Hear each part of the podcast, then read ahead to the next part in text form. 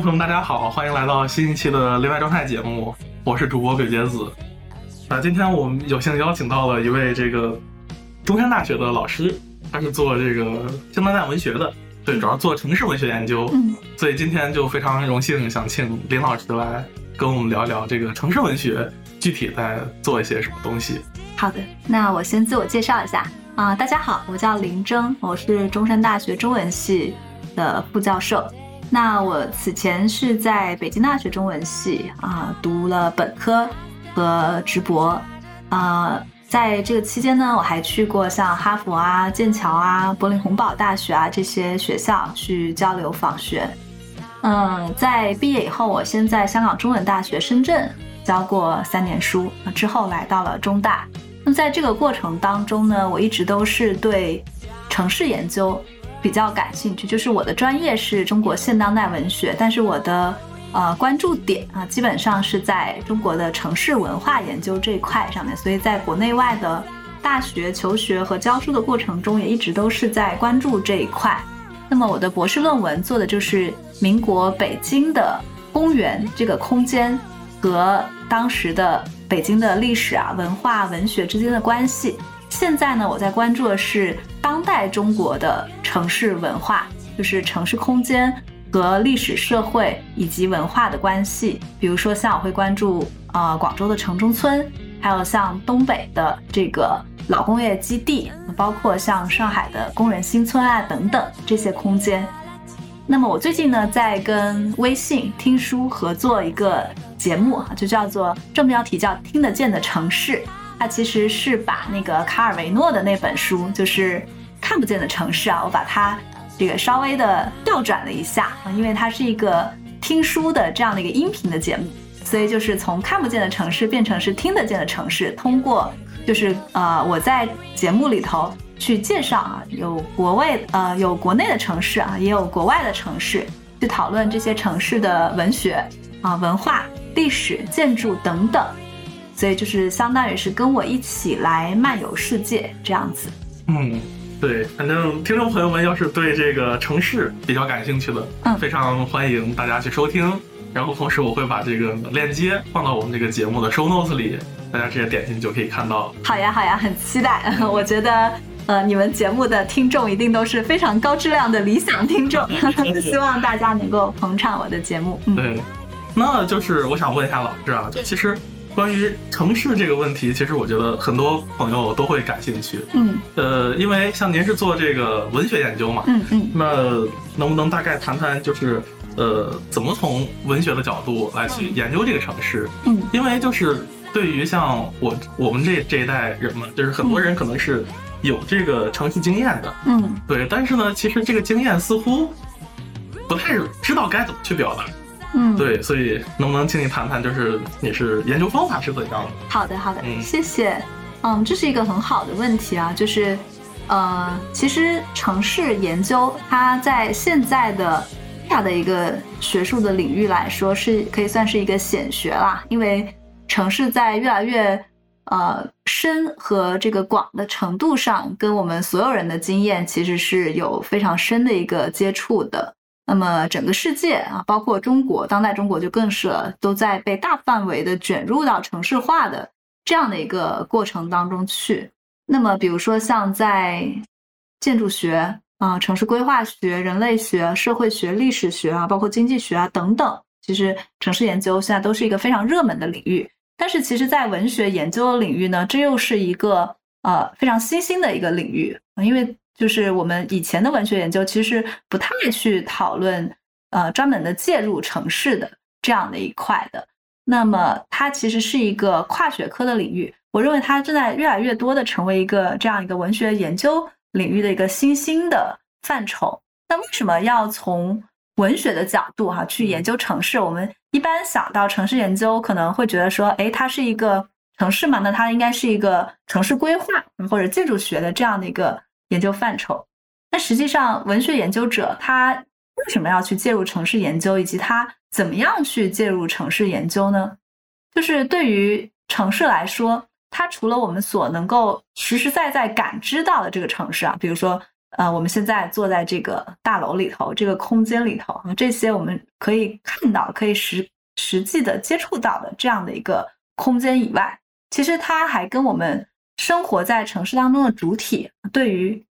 城市的感受是非常切实的相关的。所以这些年，其实即使是在呃城市规划学的领域，也会越来越多的去强调城市主体对于城市的那种感受和它的这样的一个使用。和记忆的方式。那么，我们如果我们怎么样去这个了解一个城市，或者说怎么样去想象一个城市，其实都是通过以前的作家，包括画家，或者说像是导演，他对于这个城市的记录。比如说，我们怎么去了解民国时候的北京，对吧？那么，我们是通过比如说像老舍的小说。啊，包括像张恨水的小说，包括像老北京的一些照片啊，去想象那个北京，是不是？那么我们就是，嗯，通过阅读张爱玲的小说，听周璇的歌啊，或者看一些，比如说像阮玲玉的老电影，这样去想象。所以其实，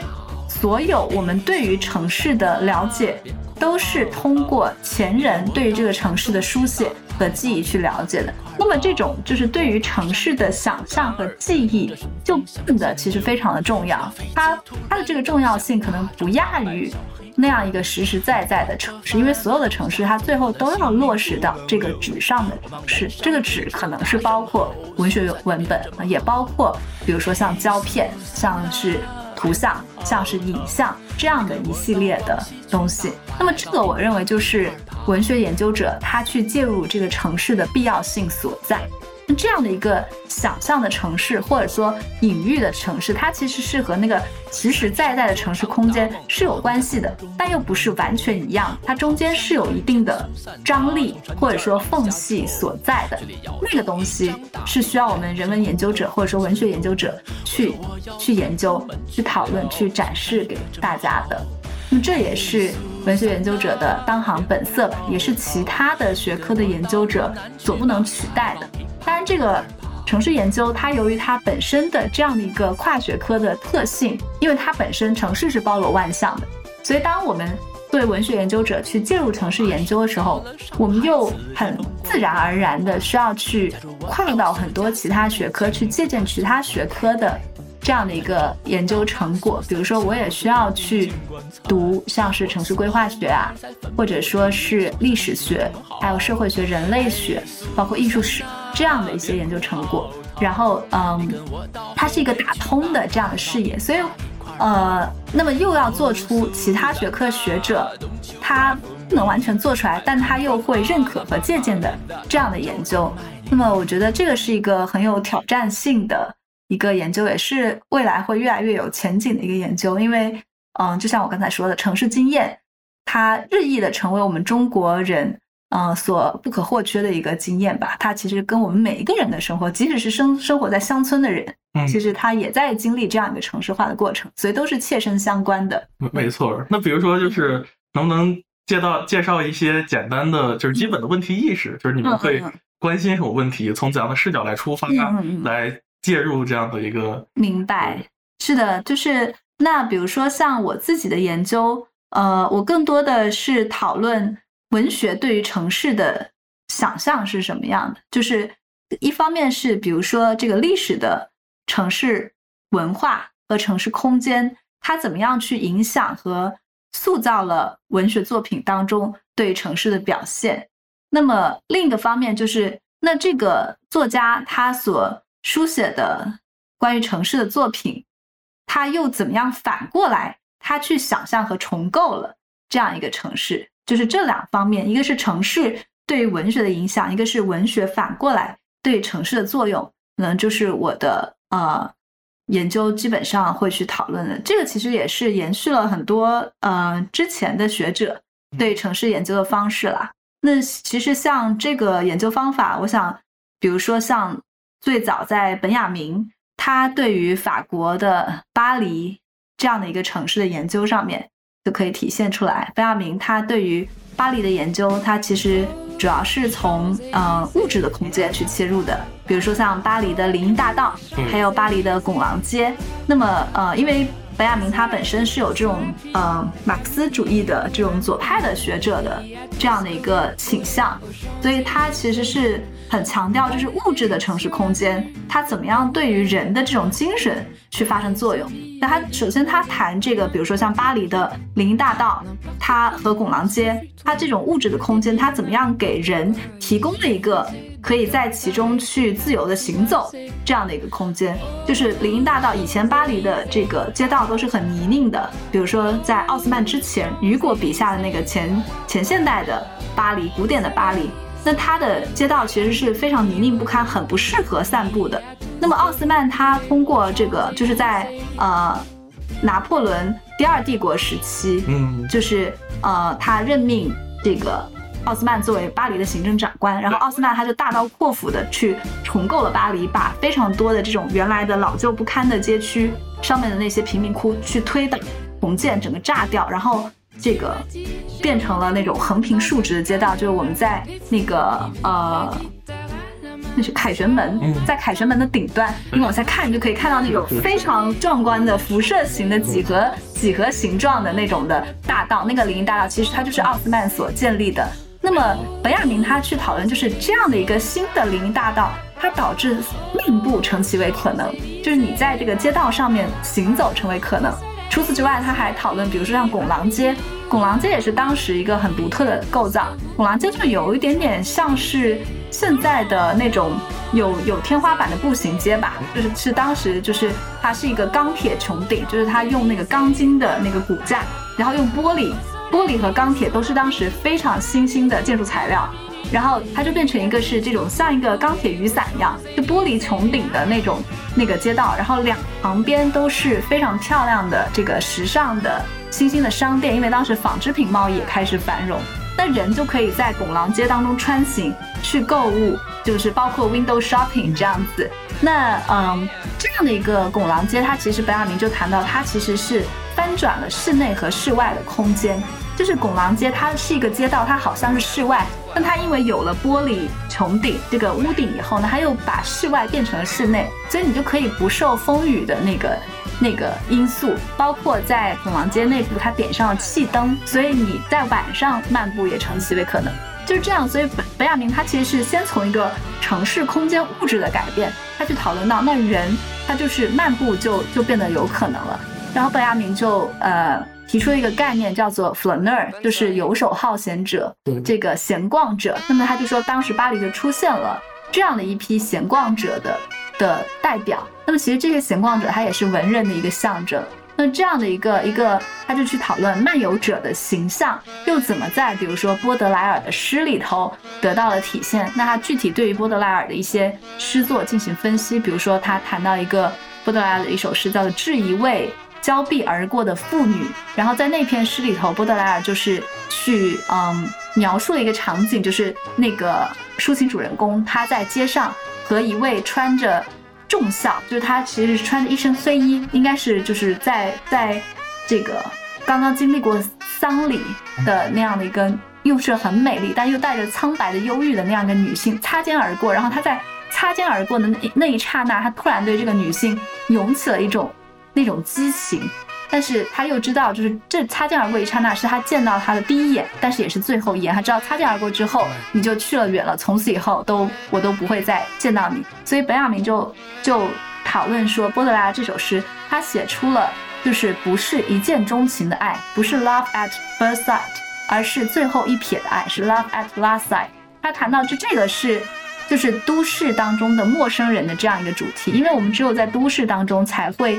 去见到陌生人，在农村社会其实是一个熟人社会嘛，我们彼此之间你非常清楚你的邻居叫什么，是吧？也许是。那个村花二狗啊之类的，然后他就是你的，他其实也是你的亲戚，非常的熟悉。但是只有在城市当中，你会每天和无数的陌生人相遇。那么这个城市当中陌生人，他其实会发生出很多很多的故事。比如说像这种，我我们也会有这种经验，在大街上和一个，比如说你和一个漂亮的姑娘是吧，擦肩而过，大家目光相会的时候有那种 chemistry。但是你你不会去跟他说，哎，我给你加个微信吧，是吧？你就这样擦肩而过就过去了，就是一段很美妙的故事。这种陌生人的这样的一个故事，它其实是跟我们刚才讲到的行走漫游是相关的。然后这种陌生人之间独特的这个情感，就是他说的不是一见钟情，而是最后一瞥的爱，就在波德莱尔作品当中得到了体现。所以我们可以看到，这其实就是本雅明他去讨论一方面城市空间他怎么样塑造了文学作品，另一方面这个文学作品当中提炼出来这样的一种形象，包括这样的一种现代都市人特有情感，它又怎么样去反映当时这种十九世纪的巴黎的这样一个独特的形态。那么像本亚明的他的这样一个问题意识，包括他这种研究方法，比如说进入到我们中国文学研究，像是啊、以前哈佛大学的李欧凡教授，他在做上海摩登的研究的时候，他就是借鉴了本雅明的这种方法。那他其实是最早把城市研究的这样的一个视野，啊、引进到中国现代当代的文学研究当中去。那他在讨论像是穆石英啊、刘娜欧啊这些新感觉派的作家的时候，他的那个《上海摩登》第一章其实是先讨论的是这个重绘上海，他叫那用整整一章其实是在讨论就是民国上海的都市空间和都市文化。那么他具体就比如说有讨论像是这个舞厅、跑马场、咖啡馆啊、亭子间、呃公园这些空间啊，对对对，画报啊这些，嗯对，它其实是讨论先讨论上海的。我们以前很少看到，就是文学研究，你不是直接从文学作品进入的，他先讨论上海当时的那个城市文化和城市空间，然后再讨论这种独特的上海的城市文化和城市空间，它怎么样去滋养出像新感觉派他们这样的文学作品。哦那么同时，就是新感觉派的他他的作品。呃，又是怎么样反过来去表现和想象那个上海的？所以就其实我想我的研究思路也是有受到他们的这样的一个一个启发。那比如说像我自己的博士论文做的是，呃，晚清到民国时期北京的公园，我会首先用一种比较历史学的方法去那个，就是当时民国的公园基本上都是清代的皇家园林和祭坛改造开放出来的，比如说像社稷坛改成现在的叫中山公园，还有像是北海，包括中南海，还有颐和园，其实当时原来都是清朝的皇家园林坛庙，然后就是在民国时候被改造开放成公园的。那我的一般我的这个每一章，我每一章都是用一个公园的个案去讨论。那么我每一章第一部分，我会先就是去嗯构成出当时的这样每一个公园，比如说北海，或者说这个啊、中山公园，它当时是什么样的啊、这种物质的公园空间。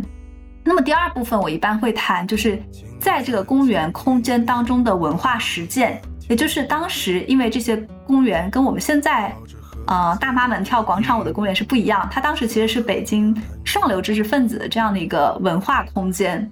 那么这些文化人，他们在其中会有什么样的文化实践和文化行为？比如说，他们会举办一些讲座呀、展览呀，他们在当中讨论啊，包括比如说像《大公报》文艺副刊沈从文他们在编的时候，他们会在里面做组稿会啊，这些就是这些文化实践是是使得这个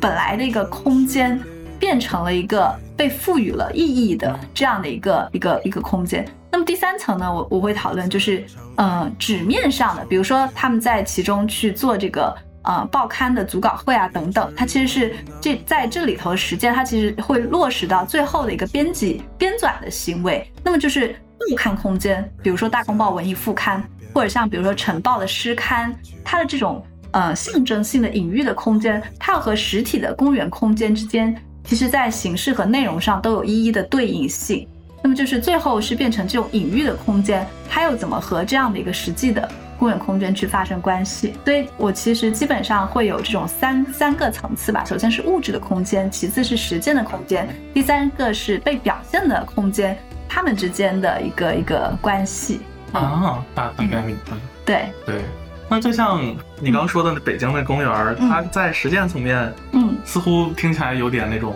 公共空间的。对对对，是的，是的，就是当时民国北京的公园就有点像上海的咖啡馆，或者说，比如说像维也纳十九世纪末维也纳的咖啡馆啊那样，它就变成一个这种公共空间、公共文化空间的嗯感觉。是是的，能不能再请老师简单再介绍一下，就是目前你们在做这个研究的时候，嗯。大概会选择怎样的理论？嗯，啊？好的，嗯，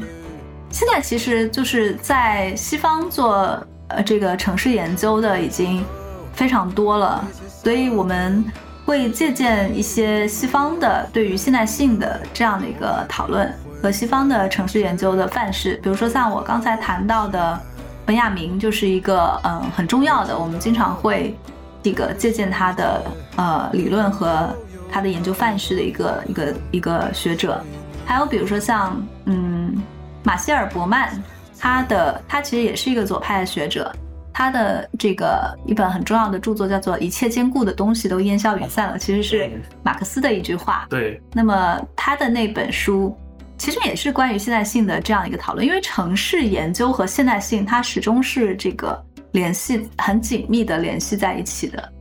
呃，他的那一本书当中也是。呃，会去讨论不同的城市，比如说他讨论了，嗯，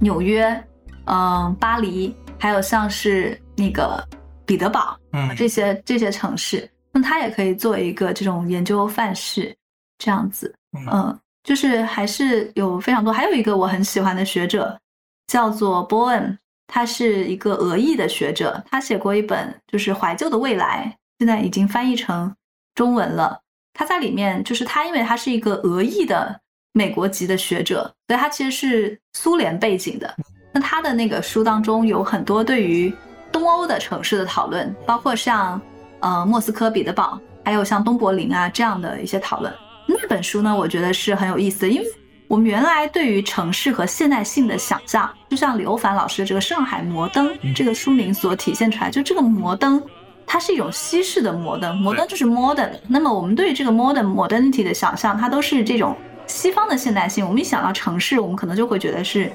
呃，伦敦、纽约、巴黎呀这些这个非常现代的呃大都市。那么最早中国城市研究和西方的城市研究接轨的时候，那么就是上海嘛，因为它这个摩登上海是最符合这样的一个呃西方的城市和现代性的想象的。那么我我觉得我很。就是看重波恩教授的这本《怀旧的未来》，他的这个研究，就是因为他去讨论这些东欧的城市，它其实不是那么完全的符合那种西式的城市范式的。嗯。而我觉得这正是我们中国的城市研究可以去借鉴的地方，因为我们中国城市其实除了像上海这样的城市，包括北京都不完全是那样。你中国城市其实它有很多这种复杂问题，就是在传统和现代之间。在城市和乡村之间，在社会主义和资本主义之间，它其实有很多这种复杂的纠葛。那么，这样的一个中国城市的现状，我们怎么样去研究它？怎么样去表述它？其实，我觉得单纯的借鉴西方的现代性理论和西方的城市范式，其实是不够的。那么，我觉得像是东欧的一些城市，有这个苏联背景的一些城市。嗯，可能对于他的这种研究，是我们可以受到启发的地方。包括我们自己的这种城市研究，我觉得也应该做出自己的这种有特色的东西出来。那可能对于现在全球这种第三世界国家的城市化发展，也许会有一定的启发性。嗯，这也是我现在在做的议题，就是当代共和国的城市的议题，我想要去探索的地方。嗯。嗯，对，老师，那你就比如说我自己可能更感兴趣的话，就是。从那个后殖民的角度来看这个问题，嗯嗯嗯，比如说像那个，比如说香港吧，嗯，香港的话，就是咱们待会儿可能也会聊，嗯嗯，可能可能你从那个 cyberpunk 这个角度，嗯嗯，呃，像那个阿巴斯有一本书，啊，叫做那个就那个消失的文化与政治，嗯，他是从比较后殖民的角度来谈香港的这个文化，嗯，就你对这方面有没有什么想法呢？说我自己会关注香港的重庆大厦。然后他是有一个人类学者叫麦高登，嗯，他有专门做过研究，可能很多人有看过王家卫的那个对《重庆森林》那个电影啊，那个《重庆森林》其实它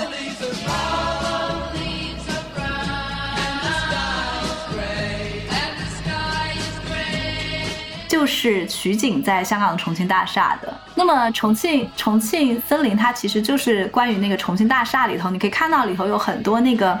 南亚的印度人啊，什么就林青霞演的那个女杀手在里面，然后就让那些印度人去帮她贩毒啊，那些那整个他其实有对那个重庆大厦内部非常混乱但又很迷离的那样的一个一个很独特的城市场景的一个表现。其实重庆大厦它就是一个很特别的，我觉得对于香港来说是一个很特别又很有代表性的这样的一个城市空间。它是在那个中环和尖沙咀的中间，所以它其实是在香港的市中心，然后两两它其实是夹在两个商业中心中间，非常寸土寸金的地方。但是重庆大厦它本身它的内部是很混乱的，它里面的租金是极其便宜的，所以它里头有非常拥挤的空间可以提供住宿。它从大概五六十二十世纪五六十年代吧，它就是一个这种背包客啊，还有一些。嗯，当时是还会成为，比如说那个外国水手啊，来寻找妓女的这样的一些地方，就一一一直都是这种比较混乱的底层的这样的一个地方。然后随着就是到了八九十年代的时候，因为香港它的这种时代和地缘的优势，就是当时中国还大陆还没有完全的这种开放。国门，然后香港它其实临近像广州这样的一个珠三角的这种南方制造业的中心，然后它又有相对宽松的这种移民呃不是签证的政策，嗯，所以就是有很多这种南亚的这样的一个底层的商人，他们就会居住在这个重庆大厦里面，然后他就把这个中国南方的这样制造的这些这些手机配件啊等等啊这些小小的这个商品。把它中转卖到他们自己的国家去，所以当时就是重庆大厦就变成了一个这种，嗯，第三世界，特别是以南亚裔为主体的这样的一些一些小商人、底层的商人，他们这种贩卖这些呃零部件的这样的一个中心。那么，其实麦高登在讨论重庆大厦的时候，他就谈到一个词叫做低端全球化。就是我们，我们对于全球化想象，我们一般想想到全球化，我们都会想到说啊，就是白人的脸哈，然后很高大上的那样一个呃发达的这种资本主义的这种跨国大公司的全球化。但是麦高登就是说，和这种高端全球化其实是共存并存的。还有一种就是这种低端的全球化，就它可能是很多第三世界国家，可能包括一些黑人或者南亚裔的这样的一些人。然后他们可能甚至是这种有点带有非法性质的这样的一个低端的呃经济的流动，包括人口的流动。那么这个其实是一个，我觉得在现在当下的时代当中，其实同样是一个非常重要的现象，而且它可能更体现了这样一种一种呃非常具有生命力的这种混杂，但是又很有魅力和迷人的这样的一种一种新的流动方式。那么其实。呃，麦高登他除了研究那个香港的重庆大厦，他还研究过我们现在所在的城市广州的小北。对对，是的，对。如果去广州的那个小北看的话，会发现那里其实有很多黑人，就是广州的小北主要是黑人和阿拉伯商人聚集的地方。因为后来我们中国的这个这个政策也放开了，那么呃，其实香港它的那种时代优势已经不存在了。那么现在就是有很多的这个黑人商人，还有阿拉伯商人，他们聚集在小北，他们其实同样是做这些，就是这种这种呃贩卖贩卖，对对，这种 相对低端的这个贸易。所以他他谈到这个，其实是广州小北也是一种低端全球化。然后我自己不是很喜欢听呃五条人的歌嘛，五条人他们有一首歌就叫做《Canton Express》。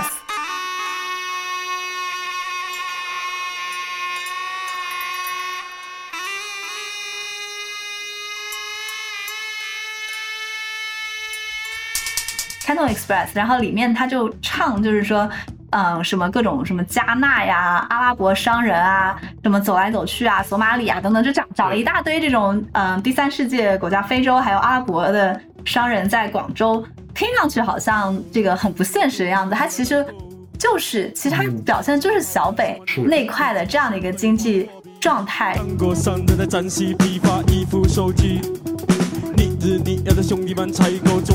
然后我听那首歌的时候就觉得，哎，就是和麦高登的那本书，就他谈广州的那个低端全球化那本书好像。后来我又仔细的看了一下，就是他什么叫 Canton Express 呢？就是他的那个。文的译名是叫做广州森林。后来我我我仔细发现，重庆森林它的英文是叫重庆 Express，啊，就是它其实是嗯从英文，因为 Express 其实在重庆森林里头，它是重庆大厦后半部分是一个是一个快餐店，叫 Midnight Express 那个快餐店的名字，所以它其实是受到，我认为它是受到王家卫的那个 《重庆森林》的启发，对，而且它是有意识跟王家卫的这个《重庆森林》去做一个呼应，所以我不知道五条人他们有没有看过麦高登的书啊？你会发现，就是如果没有看过的话，它其实二者有一个。很巧妙的这样的一个呼应，两个人都不约而同的，也不是两个人了，就是五条人和麦高登就不约而同的，呃，发现就是广州的小北和香港重庆大厦，它其实是有某种相似性的，他们都体现这样一种低端的全球化，而这个东西其实我觉得是很有意思的，就是它在这样一个，嗯，可以算是后殖民吧，包括中国在一个这个。嗯，后社会主义、后殖民的这样的一个一个一个状态下，它的这种包括这个人员的流动啊、想象啊，包括经济的状态啊、文化的状态啊，其实都有更多很丰富的张力去可以去思考。哎，没错，像我在广州的时候，就，呃，有时候可以经常跟朋友约着出去吃饭，嗯，就我们还特别好玩，就是，嗯，呃，广州这边有一次有朋友他们我们一起聚餐啊，嗯，他就带我们到那个小北，然后广州火车站附近，嗯，你猜我们吃的啥？我们吃阿拉伯菜吗？还是差不多？就我一共吃过这个，嗯，这个那个巴巴基斯坦，哦，还有还有非洲菜，哦，我天，就是我们就一一堆人就是到那个非洲餐厅去聚餐，嗯。就它那个里面都都是炸的，就是炸鸡啊、炸鱼啊什么的，就是呃有有那个玩意儿，就是我那个时候就第一次体会到了这个啊低端全球化的感觉，嗯，就是那这个这个也是很很 globalized 的一个东西，对，但是它不在你以前的想象当中，对，你以前想象的可能是哎我们可能吃一个反餐，对，吃个什么呃披萨、意大利菜，对，但反正这次是哎在广州。我有的一些这种体会，这个可能我觉得是在北京、上海这样大城市，这种同样是一线大城市，可能不一定会有的一个体会啊。对对，嗯，还有就包括。那边也有，就是一些就是卖卖衣服的那个那个大楼嘛。是的，是的。我去里面也逛过，嗯，好多就是就挺多呃黑人在在里面。是的，他甚至还有卖那种黑人的假发哦，我也逛过。对 对，蛮有趣的。是。像中国的话，估计还有像浙江那边，对对，是小商品。是的，是的，是的。其实麦德东他自己就谈到，他说其实他有谈到一句吧，他没有做义乌的研究，他就说其实香港的。重庆大厦，然后广州的小北，包括浙江义乌，其实其实我们可以看到义乌它也是，你可以觉得它好像是一种低低端的商品经济，但其实如果我们换一个思路哈，就是我们不用那种。那种线性进化的现代性的这样的一个思路去看它的话，义乌其实它同样可能象征了一种一种可能性和一种生命力吧，我觉得。是是是，嗯，对。然后这这还让我想到就是，嗯，呃，大概就几个月前吧，那个时代美术馆他们有一个展，嗯，叫做《离岸之歌》。它主要谈这个离散的这个问题，嗯，然后你一进去呢，就能看到就是一个特特别大的一个摄影的图片，嗯，它就是几个黑人，然后戴着那个呃戴着那个头盔，就是来来来进行在地图上进行开采。它大概讲的是什么呢？这个作品讲的是就是说，也是一个全球化的问题，只不过呢，这个黑人他作为一个他们非洲。本土的一个这个主体，嗯，的背后实际上都是作为这个呃全球资本的一个代理人啊，明白。这是这是一个，然后另外一个我印象比较深刻的是，他把很多那种就是我们看到的那个，就反正他就是把一堆那种袋子割了，嗯，然后他其实就是在讲这个东西呢，呃，在国内就是我们看到就是可能有有有一些商贩，比如说装衣服呀，或者是装。装东西来运货的一些袋子比较好提，看起来非常像宜家的那个你去买东西的那个，对对对对对，看材料差不多。但是这个东西在非洲呢，就是他们会把这个东西叫做中国袋，哦，就是就是在他其实这个作品想表达就是也是一个就是呃非常流动的东西，嗯，然后在非洲其实也有很多人他会用这样的一个呃袋子来装自己的行李，然后但这批人呢，其实在在非洲也不太备受欢迎，因为，嗯，类似于流动人口的感觉。明白。大概是是这种。明白，就是这种对这种流动性，但它又不是那种特别高端的流动性，但它又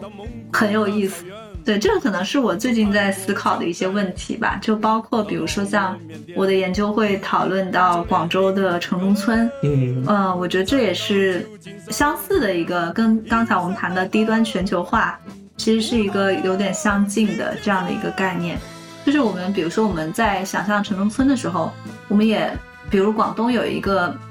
工程就叫做三旧改造，那么其中一一个旧就是城中村，它是其实是一个我们想象现现代的城市规划需要去清除、嗯去规整的对，这样的一个对象，但实际上城中村它其实是有非常自己这种野蛮生长、很蓬勃的一种生命力在里面。就是城中村它其实跟贫民窟不一样，它不是一个，就是它不是一个落后的象征，它反而其实城中村它是以它这种相对低廉的租金，提供了嗯这些人口去居住在里面，然后为城市的这样，比如说像珠三角这边的这样的一个制造业，其实提供了大量的生产力。嗯，包括像我们中大附近的这种城中村，它其实是那个纺织品的那样的一个大量集散的这样的一个场所。所以城中村它其实里头有很多这种蓬勃的生命力，我觉得是值得去发掘的。那么比如说像呃，我会借助具体像五条人的歌，那么五条人他们就是生长在广州城中村的一个乐队。但他们的这个作品后面又是对于城中村里面的这种小人物啊有很多的表达，嗯、包括他们的作品，我会关注不仅仅是歌词这种文本，包括他们的一些视觉，比如说他们的海报啊、他们的 MV 啊，还有他们的舞台表现啊，啊、包括他们的专辑的设计啊。其实，比如说像他们有一个蒙娜丽莎。梦幻丽莎发廊那个专辑，它其实就是它外观做成一个梦幻丽莎发廊，就是源自他们在城中村的一个真实的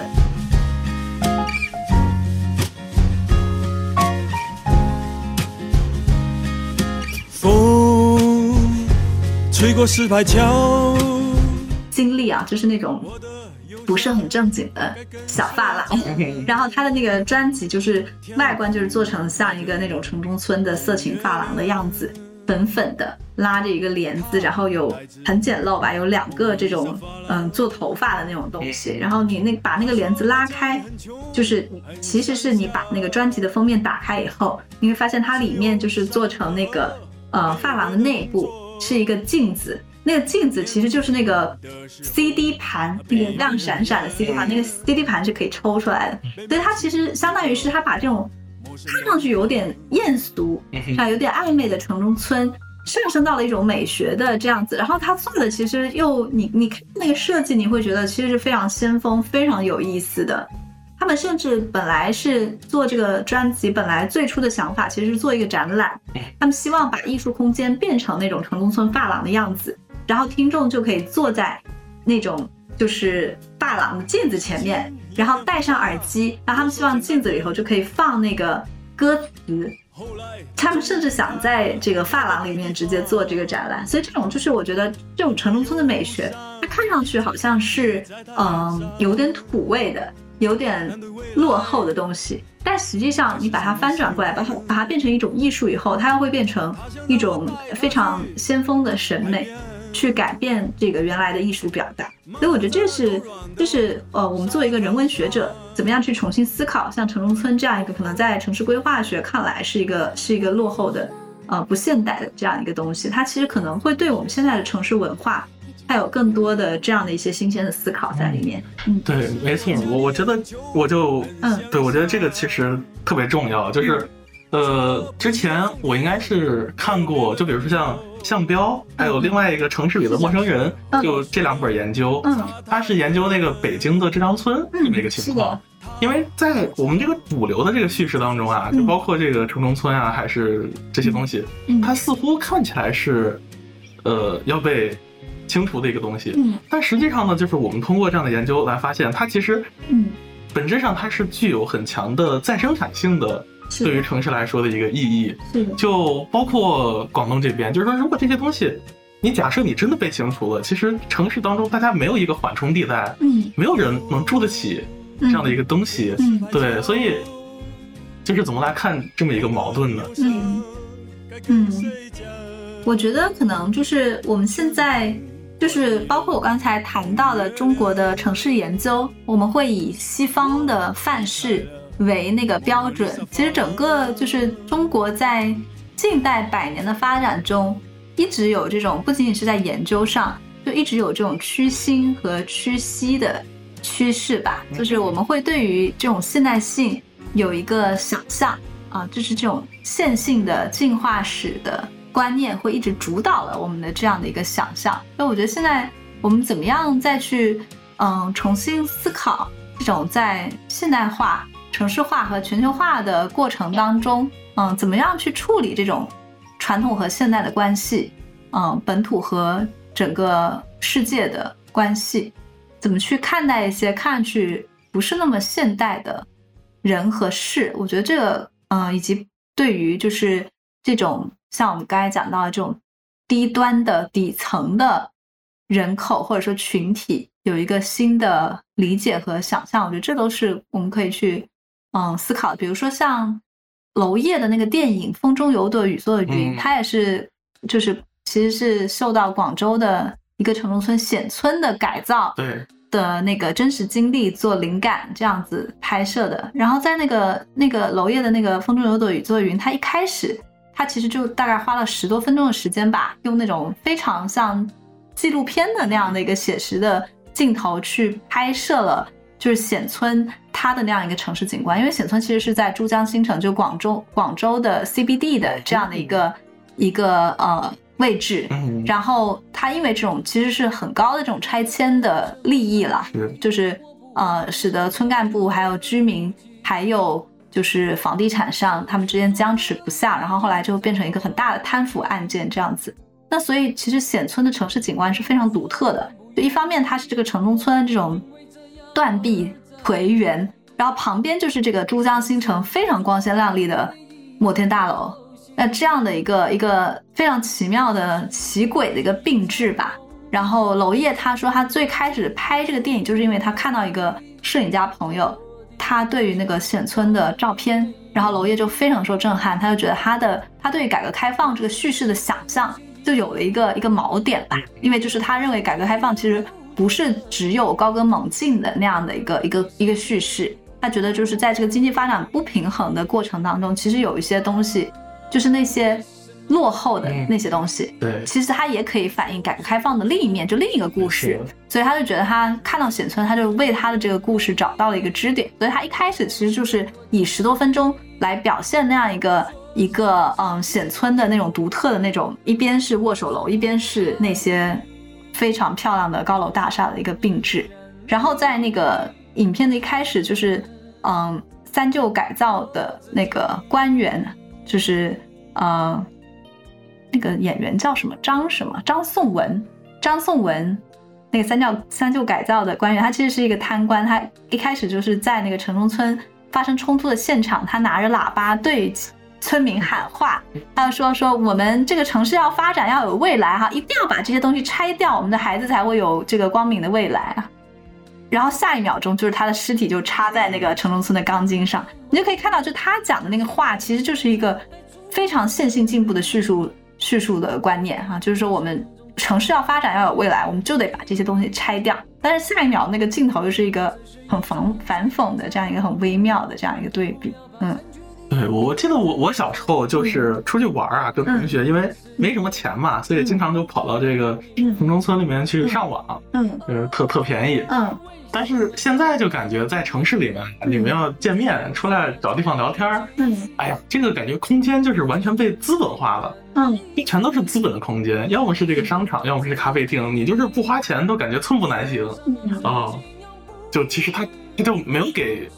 给人再提供一些。其他的选择了，是的哦，对，我觉得我们的就是城市文化研究，它其实就是应该去关注多元的城市空间和多元的城市文化这样子。所以，就其实城市的问题是很有意思，它不仅仅是城市，其实城市和乡村是并行的，因为城市城市的它的它的那个对面就是乡村嘛，它其实不可以把这两个问题割裂起来看的。那么，包括我们中国。刚才我一开始说，为什么我们中国之前做在文学研究领域做城市研究的比较少？我觉得可能也是跟这个有关系，就是因为我们中国的文学的传统，其实一直以来对于乡村的审美是占了大多数。在我们传统的就传统文学当中啊，就古代文学当中，你可以看到就是，嗯，从近代就是魏晋南北朝吧，近代以来，那个宗百华先生说过一句话哈、说晋人向外发现了自然，向内发现了自己的深情。也就是说，从近代的时候，就是中国的这些文人，他就是把这种山水田园的审美和文人自我的这样的一个人格的投射和他的审美是联系在一起的。所以从魏晋开始，我们可以看到，比如说山水诗、山水画发展的非常的好。从那时候开始，就整个主导了中国传统文学的这种审美，就是山水田园的审美。即使即使这个文人士大夫他在城市里居住，但你看到他写出来诗啊，什么小楼一夜听春雨，深巷明朝卖杏花，说他其实也是这种非常山水田园的一个审美。因为这些士大夫，他虽然是在当官，呃，在他入仕，但他又要把他这种出世的这样的一个人格的自我追求寄托在他对于山水田园的审美上。所以鲁迅先生说过，他说我们中国是没有都会诗人的，就是我们除了一个张岱，是吧？张岱他写那个《陶庵梦忆》啊，《西湖梦寻》，他对于这种杭州，他的是有这种都市趣味，但除了他以外，其实我们中国是很少有，就传统很少有写这种都市趣味的文人的。虽然其实我们古代也是有大城市，范？长安，对，呃，洛阳、开封，那都是很大的城市，但是我们是传统的中国文学是不太对于这种城市有审美的，它其实背后它是把这种山水田园，就这种乡村，它其实是跟审美和伦理挂钩的。那么其实到了现代，就现代文学以来，同样是这样，就是乡土文学它的诞生，乡土的对立面就是城市。那乡土文学，鲁迅最开始对乡土文学有一个定义，它其实是一九二零年代那些侨寓在，就是寄寓在北京的这些作家，他面对北京，在当时是一个非常就是非常现代这种都市体验，在在城市里头，他反身去回望他的家乡。那其实这个乡土文学，它是作为城市的对立面，就是他他呃这些作家来到了城市当中，他有了这种强烈的感受，这种震撼的感受以后，他再去回去去怀念他的故土，去想象他的故土。所以其实乡土和城市，它始终是一个就是非常紧密的连接在一起，互为一个镜像的这样的一个关系。那么其实在，在现代文学的时期，嗯、乡土在这些作家笔下，我觉得它是有点撕裂的。就一方面，它其实乡村和城市在五四以后的那样的一个一个这种进化论的史观当中，它其实承载这种愚昧和启蒙、传统和现代这样两面。比如说，你看鲁迅他写这个他的故乡绍兴，在他的小说里有，比如说 S 城啊、鲁镇啊，比如像萧红的《呼兰河传》，它里头这种呼兰河小城啊等等，它其实都是有一种就是这是一个蒙昧的乡村，是吧？相对落后的乡村，它那种价值观。但另一方面，就是乡土又始终承载了就是传传统中国人他的一个伦理和审美体现。比如说像沈从文笔下湘西，他那个湘西其实并不是真正湘西，它是一个想象的湘西。沈从文说我要建一个希腊小庙去供奉人性，他其实就是他想象出来的湘西，一个淳朴的世外桃源。它其实跟陶渊明的那个也有点像。就是说，他是一个，其实他是沈从文是在城市里头，他才去写湘西的，才回望他的故乡的。他其实是在对城市发言，他拿湘西其实去洗涤他当时认为的这种现代工业文明的批判呐、或者是罪恶啊这些东西。那么到了四九年以后呢，呃，又不一样，就是嗯、呃对于这种农村的伦理和审美，其实被提高到一个非常高的一个高度。比如说像当时有一个小说叫做《我们夫妇之间》，后来被拍成了电影。是一个特别帅的大帅哥赵丹演的，呃，赵丹有点像梁朝伟，但又比梁朝伟帅很多，因为有才很多。朝伟很对对对，大家可以去看一下，百度一下。然后，而且他是一个很有想法的演员，就是那个那个小说和电影，它表现的就是一对一对共产党呃干部夫妇，他们进入到城里，因为就是革命胜利了嘛，他们进入到城里，然后这个这个丈夫他是一个小资产阶级出身的，所以他对这个城市趣味很快就如鱼得水啊，就是很很喜欢。小说是那个城市是北京。在拍成电影的时候，把城市改成了上海。你看这个从北京到上海也是很有意味的，因为上海就是更更像一个现代大都市嘛，而且它是由上海这些影人，就包括赵丹那时候是以前是民国上海的大明星，他们拍的。那么那个太太呢，她是一个农村妇女干部，所以她是非常具有农村趣味。她到了城市以后，她对城市处处看不惯，然后她看到她丈夫就是很沉溺于那个城市趣味嘛，她就会很愤怒，所以他们俩就爆发了争吵。然后他俩就说了一句名言，就是她说：“我们是来改造城市的。”还是让城市来改造我们的。他的意思就是说，我们是来改造城市。这其实是四九年以后，就整个十七年文学，包括在文革时候的这个文学和艺术的一个逻辑，就是我们是来改造城市的。你可以看到，就是在历次的这个，包括嗯嗯。改右派改造知识分子上山下乡，它其实都是有一个农用农村伦，因为农村伦理是更高贵的，农村审美是更健康的，去改造城市伦理，去改造城市审美的这样的一个过程。呃，那么我们现在可以看到，我觉得中国当代的作家，比如说就是这些经典的当代作家，比如像莫言啊、贾平凹呀这些人，可能除了王安忆以外，其他的其实他们所书写的都是这种。以农村题材为主体的这样的一个作品，为什么呢？因为其实，在我觉得在九十年代之前吧，包括八十年代，其实中国都还没有进入这个剧烈的城市化的这样一个进程。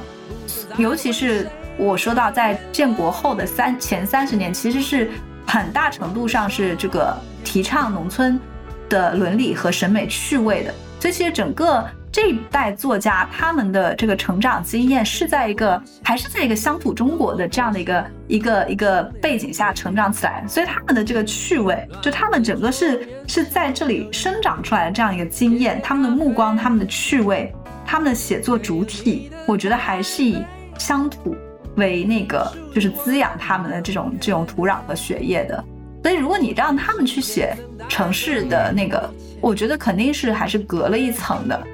嗯，这也是我认为，就为什么我们中国当代文学当中经典的书写城市的那个作品不多，就很难看到很好的题材。我觉得是跟这个有关的。呃，真正的就是我们觉得是要到八十年代以后，特别是进入九十年代，上个世纪九十年代以来，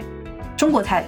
大就是很大程度的卷入这个城市化的进程当中。这个时候，我们真正的就是在开始。出现这样的一个现代的城市空间、现代的城市经验和城市文化，所以可能要到至少八零后的作家，甚至是九零后，他才是真正就是生于兹、长于兹，在这样的一个城市文化和经验当中是生长出来的，他才是跟那个城市文化是没有隔的，就是他是真正的就呼吸在其中、生活在其中的。可能我觉得到他们这一代，才能写出真正很经典的。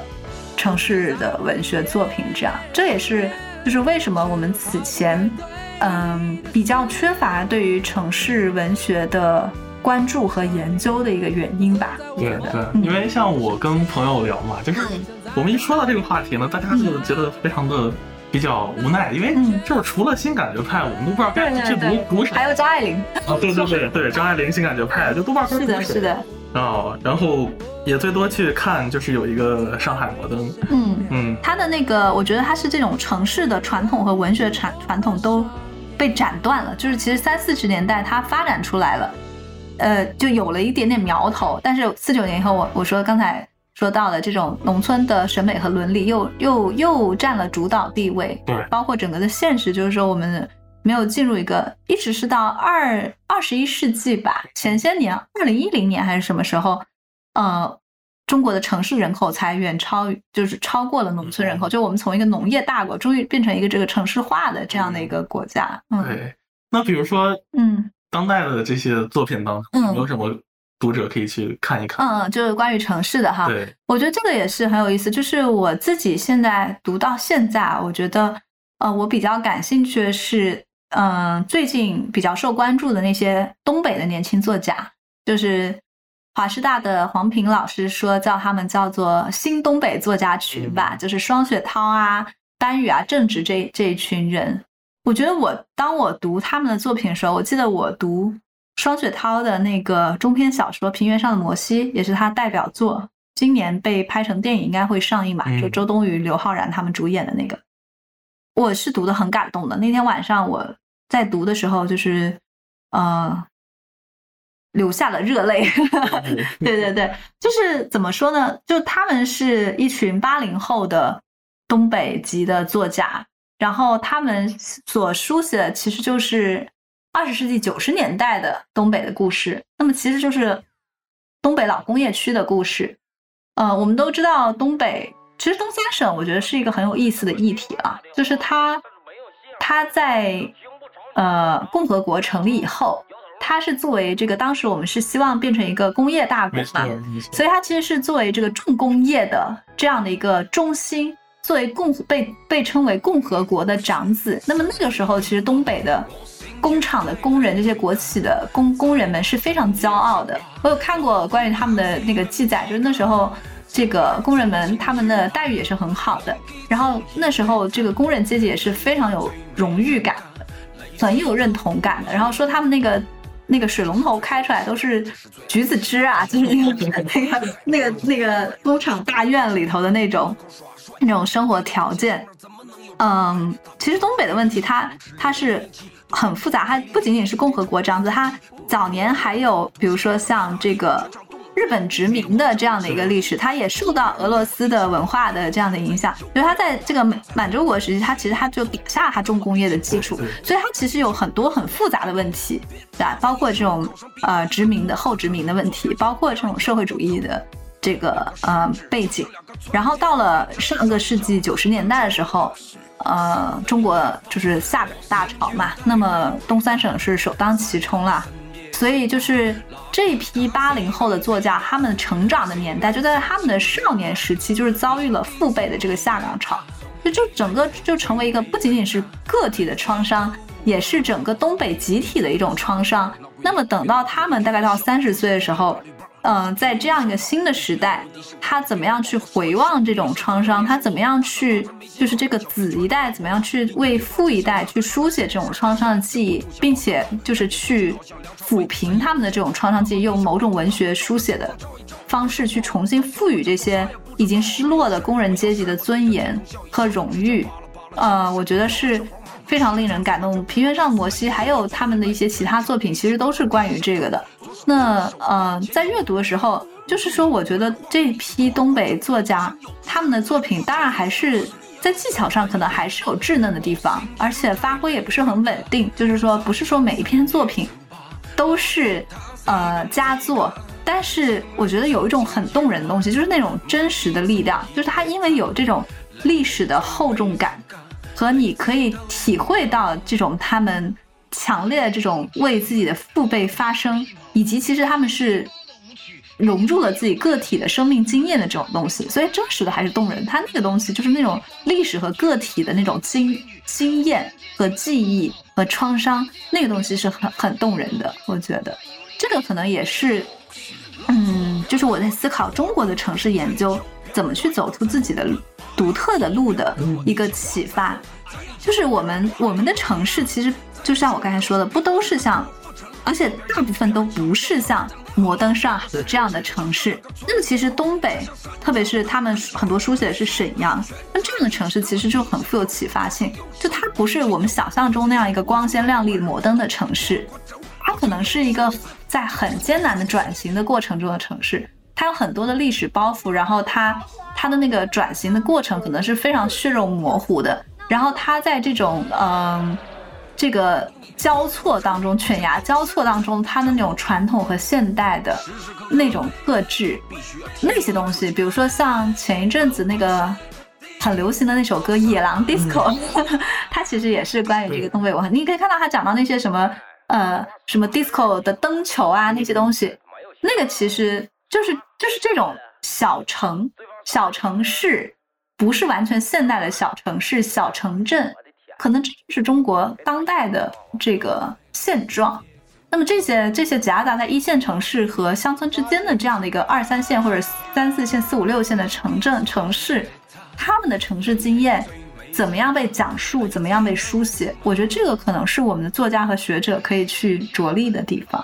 对我，我觉得非常有道理，因为这个东西刚好也就跟就是我们这个。能够想象的符号，比如说都会和这个乡村，嗯它处于这个之间的这么一个状态，对很少去被在线、被表征。对，但实际上这可能正是因为其实西方的城市它已经完完成了这个城市化的那个，而可能像以中国为代表这样第三世界的很多的国家城市正在经历这样一个过程，而其实其实这个过程是很有魅力的，它它是很很生机勃勃的那样的一个过程，这个过程当中的艰难和它的那种生命力。可能是我们之前比较忽视的，但是我觉得它同样是非常有想象力的。其实我觉得这个也是有意思的地方，就是说可能大众文化嗯嗯，它反映现实的速度更快对，它也更贴近现实，所以我们可以看到，就是在比如说像电影，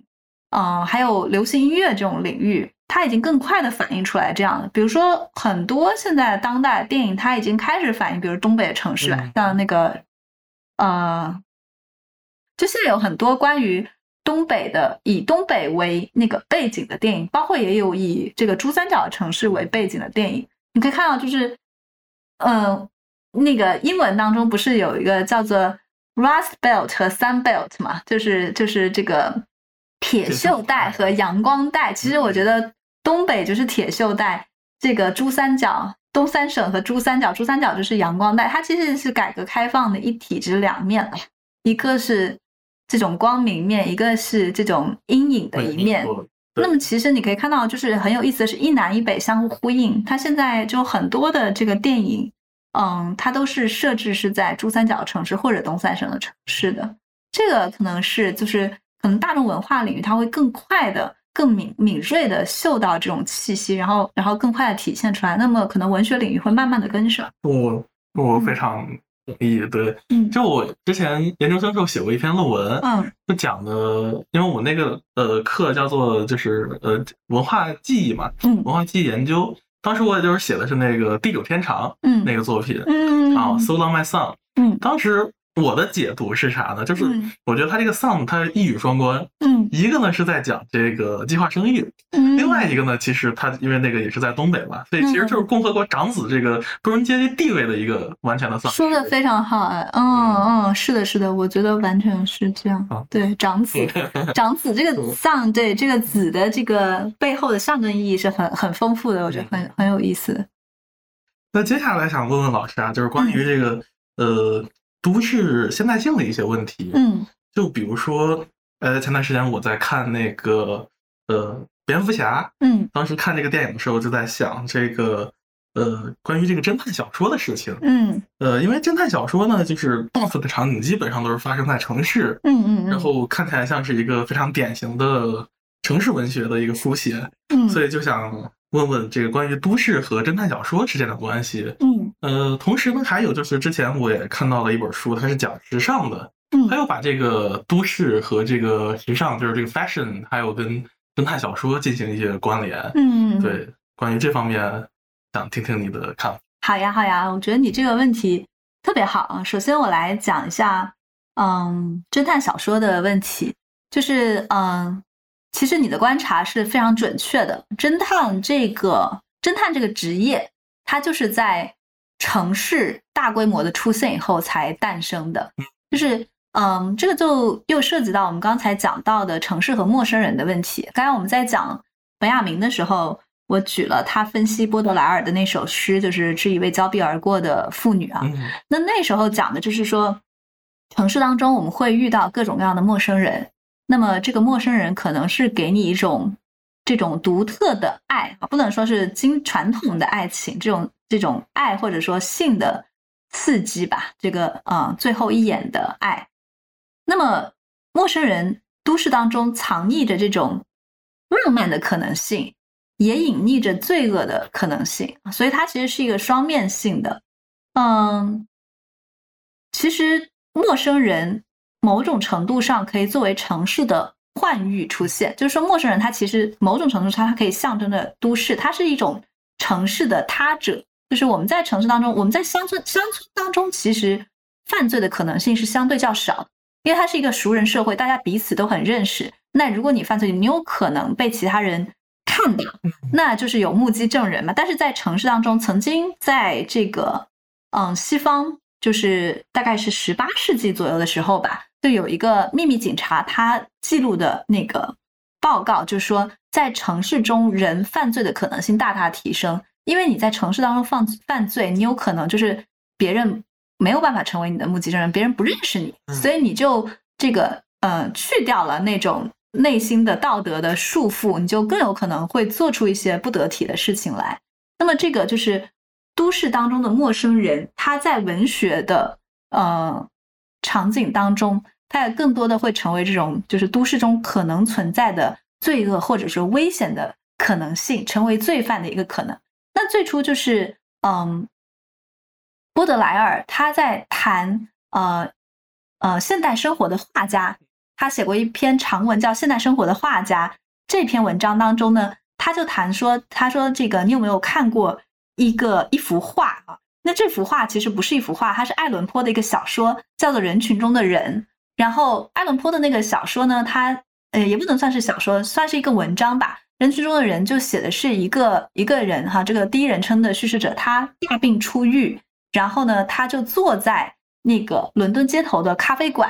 然后他就观察着咖啡馆，因为是那个橱窗嘛，那观察着窗户外头的。那个伦敦来来往往的城市当中的人群，他就突然在人群当中看到了一个老者，老人呢，他觉得这个老人就是他的面目很神秘，他觉得他就是身上有这种罪犯的可能性，他就一直观察他，越看越觉得他古怪，最后他就出了这个咖啡馆，一路跟踪这个老人，然后穿过了这个城市当中的大街小巷，最后他跟踪的精疲力竭，但他也没有发现这个老人有什么呃做了什么实际上的犯罪事情，然后最后他就。感叹说：“他说他就是无法，就是没有办法窥探出来这个老人的秘密。那么，嗯，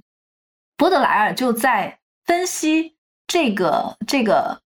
呃爱伦坡这个人群中的人的时候，他就谈到说说这个老人他其实是一个潜在的罪犯的原型，而这个第一人称的叙事者这个主人公我就是一个潜在的侦探的原型，这样子。而有意思的就是说。”嗯，那个时候其实爱伦坡写这个小说是一八四五年，当时还没有出现侦探这个概念。但是呢，大家会把人群中的人这篇不能算是小说的小说吧，视作是侦探小说的原型。而爱伦坡他后来就是写了两篇小说，嗯，都不能算侦探小说，但都是这个早期的这个其实是侦探小说的雏形。一个就叫做《莫尔格街凶杀案》，一个叫做《玛丽罗杰疑案》。在那个莫尔格街凶杀案里头，他就写到。这个也是第一人称叙事者我，他和另外一个呃很博学的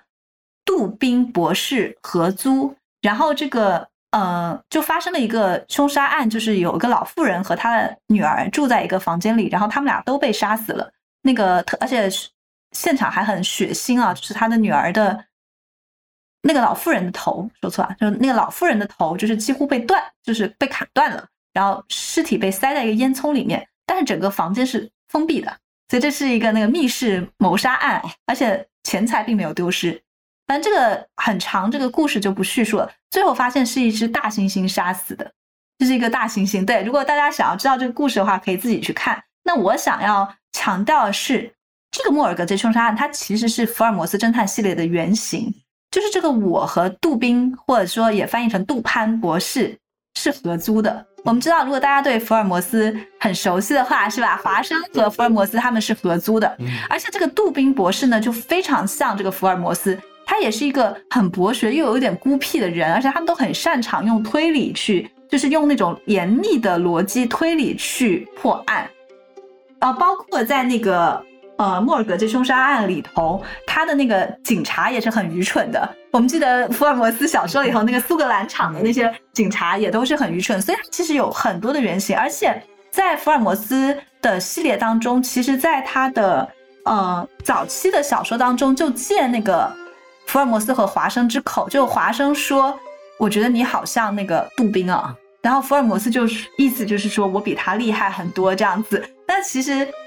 但你可以看到，就其实这个柯南道尔他在创作福尔摩斯的时候，他明显是读过莫尔格街凶杀案的，并且他直接在文本当中 Q 到了莫尔格街凶杀案，这是而且他们俩的这种好基友的这个基友情，我觉得也是被福尔摩斯和华生给延续下来了。然后到了那个玛丽罗杰一案这个小短篇小说里头也很有意思，就是玛丽罗杰一案是爱伦坡他受到一个真实的案件启发，就是玛丽罗杰是一个年轻的独生漂亮女性，她呢在去探望她的亲戚的时候，在路上就失踪了，反正最后就是找到她的尸体。那么，嗯，这个玛丽罗杰一案里头就提出一句话很重要，就是。嗯，报纸上就是作者看到报纸上说说这个玛丽罗杰，他在穿过三个街区的时候，但是没有人，他说认为说他应该是可以有很多熟人看到他的，那么一定会有某些蛛丝马迹。但是这个作者就提出说，其实你低估了大城市当中的这种这个潜藏的可能性。玛丽罗杰他有可能从不同的街道走过这三个街区，而他在走过这三个街区的时候，他有可能遇到。各式各样、无穷无尽的人，你不可以以乡村的这种居住经验去那个推测他，所以这个玛丽罗杰一样，最后就是一个嗯没有办法这个解决的案件。但我们可以看到，就是在爱伦坡的玛玛丽罗杰一案当中，他其实指出了一个非常重要的原型题目，就是都市和陌生人的关系。陌生人他潜藏罪恶的可能性，陌生人作为这种都市的他者，他其实是都市的一个象征，它象征这种。可能会有危险、犯罪以及人们可能解释不了的这样的问题，而侦探小说诞生，它恰恰就是要解决这个问题。就侦探小说，它其实是在十九世纪末左右开始发展出来的，它其实就是随着这个伴随着资本主义文化、资产阶级的兴盛发展，所以侦探小说它其实就体现了一种资产阶级的这样的一个价值观，就是认为理性。是可以认知世界的，理性是可以控制世界，去解决这个世界的问题的。我们看到，其实侦探小说它就是讲的是这个城市当中它潜在着无穷的危险和这个犯罪的可能。但实际上，福尔摩斯他最擅长的就是这个演绎法，就是就是他就是擅长说，我从一个蛛丝马迹，对吧？他和华生第一次见面，他就从华生的肤色啊什么推测出他是一个从印度那些殖民地回来的军医。那他包括从华生的一个一块金表，他就可以推测出华生的家庭，他的哥哥是怎么怎么样的，就是这种演绎法。这个演绎法其实就是非常明显的这种资产阶级的这种理性的逻辑，就认为说理性是可以通过这些推理逻辑去认知这个世界，从而达到就是说控制和解决这个世界的问题的。我们看到福尔摩斯其实他是一个嗯那个时候的英国中产阶级的代言人，其实他在很多的那个。呃，侦侦查和解决这个案件的时候，他都是那些中产阶级代理，比如说去解决这个遗产的问题啊，等等哈，他其实是去维护当时的英国的中产阶级，包括维护英国的这个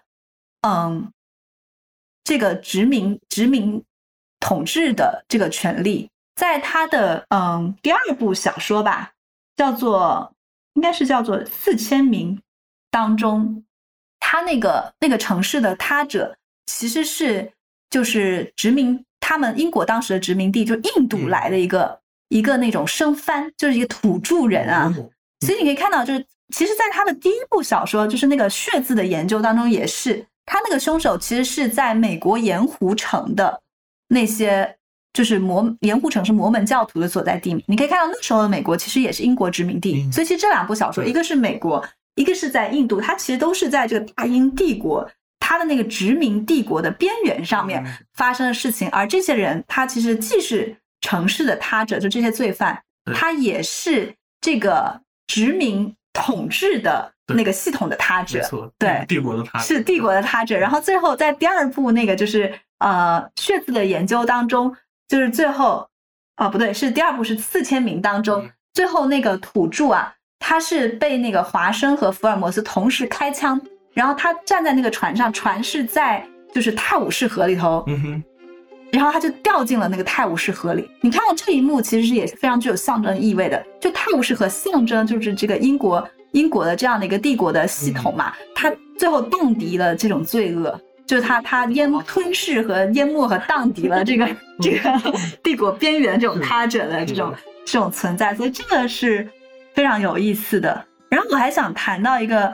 就是那个卷福演的福尔摩斯那个系列电视剧嘛。对，我觉得它的改编是非常有趣的。就是卷福，如果大家看过的话，会发现这个电视剧它其实是把我们知道福尔摩斯他本来是在维多利亚时期的伦敦出现的，它很经典，就是那种嗯、呃当时维多利亚时期的伦敦那种雾啊，嗯，嗯，大雾的伦敦，然后坐着马车是吧？还有还有火车啊等等啊这些。但是那个卷福他们那个电视剧，它是把它变成了当代的伦敦。但我觉得它的改编是非常有意义，就是它改编它的第一部就是血字的研究。嗯它因为是当代，那么我现在要剧透一下，就是血字的研究里头的那个凶手，他本来是一个马车夫，然后他把它变成当代以后，就没有马车夫这个职业了嘛。那么他实际上是谁呢？我先卖个关子啊，它里面的有一段写的特别，就是那个台词写的特别好，就是那个当福尔摩斯在追追逐那个凶手的时候，福尔摩斯就在跟华生说，也相当于是自言自语，他就说了一段说。就是这里就是他的狩猎场，就他在判断这个凶手是谁。他说这里是这个凶手的狩狩猎场，就在这个城市的中心。说所有他的受害者都在那些就是繁华的大街上，在这个熙攘的人群当中消失了，但是没有人可以看到他们消失了。然后说，到底就是英文是 Who do we trust even though we don't know them? Who passes unnoticed wherever they go? Who hunts in the middle of a crowd? 就是说。谁我们会很信任他，但我们并不认识他。对对，然后是谁就是在这个这个大家的注视当中，他可以来去自如，他可以非常这个嗯、呃自由的出现和消失，在这个人群的这个一人群中央狩猎。所以最后的谜底是这个人是个出租车司机，嗯，就是你可以看到这个改编是非常妙的，就是把他从一个马车夫变成出租车司机。这出租车司机是我们在日常城市生活经验中每天都会遇到的人，而且我们不会怀疑他，因为可以和大量的陌生人接触。对对，他的那种那种接触的距离，就是说是我们在都市当中最常见到，就是一个所谓的很肤浅的、很匿名性的，嗯就是呃有有一个那个呃齐美尔的著名的文章吧，就是叫做呃作为一种生活方式的都市那篇文章以后，他就谈到，就是都市人的这个接触的关系，它是非常短暂、肤浅、匿名性的。那么我觉得，其实出租车司机这个身份嗯就非常适合真的，非常适合他的这些描述，包括这个剧情，这是一个很奇妙的改编，这样子。对嗯对。关关于就是呃侦探小说这个嗯呃情况，就我还大概知道有个研究，嗯。它叫做呃时髦的身体，它嗯是谈这个呃时尚的。嗯。也就是说，时尚产业的兴起其实也跟这个整个都市经验的一个呃产生有关。嗯，然后基本上它是它应该相当于是做了一个平行研究，嗯。就是他说就在同一时期，呃，由于这个比如说在伦敦，就英国资呃中产阶级的形成，嗯。呃的这个形成，一一方面它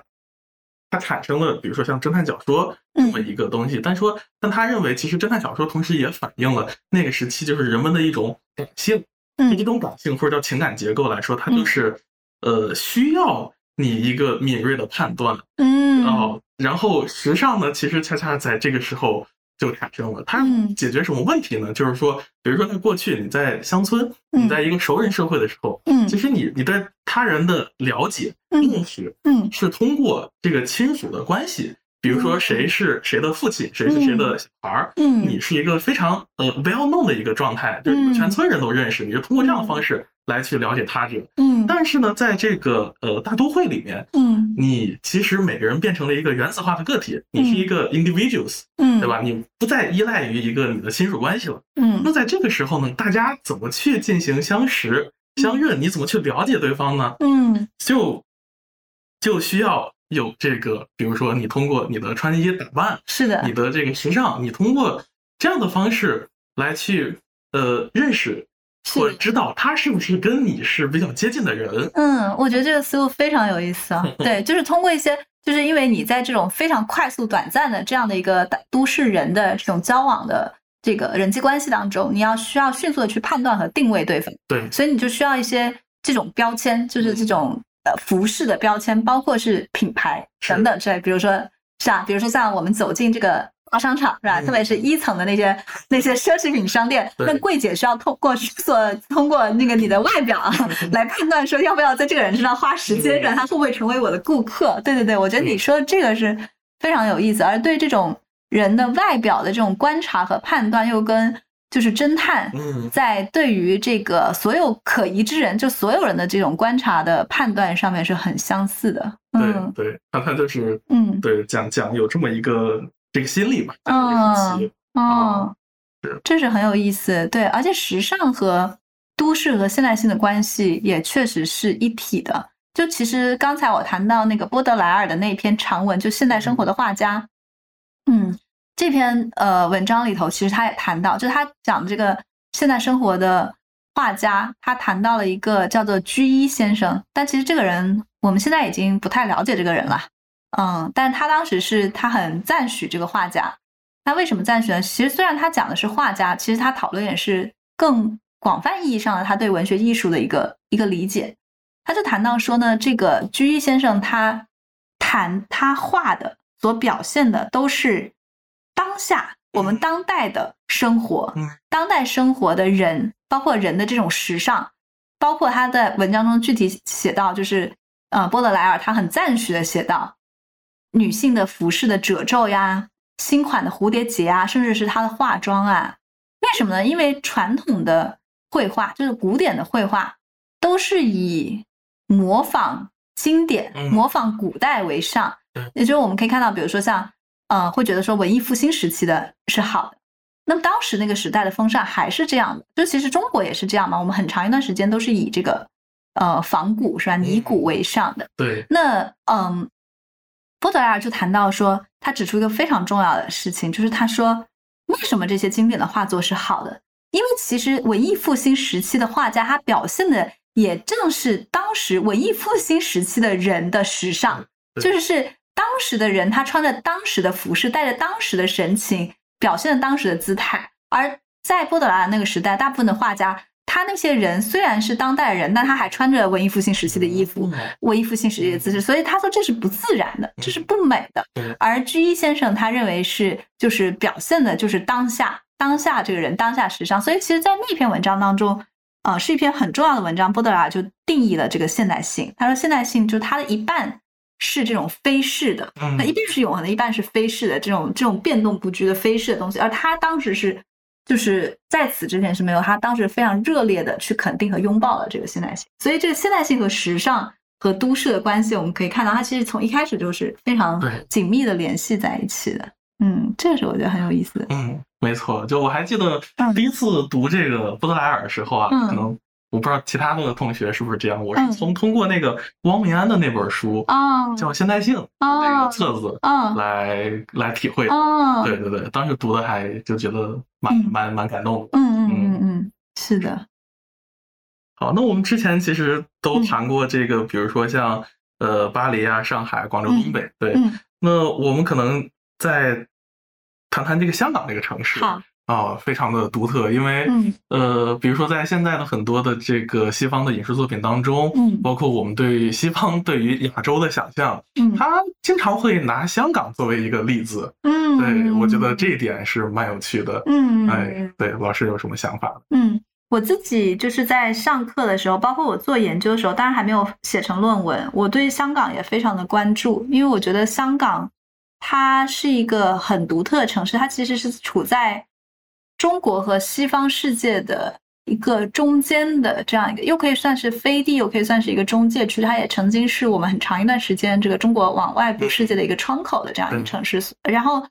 它又有着非常复杂的这样一个历史，比如说这种被殖民的这样的一个历史啊，那它又就是有很多西方文化的这样的一个印记啊，所以呃，我自己在上课的时候，那我想讲一下我对于香港的这种讨论思路，我觉得挺有意思的。就是我在讲课的时候会把它作为两个意象来谈，一个是市井江湖啊、一个是赛博朋克城市。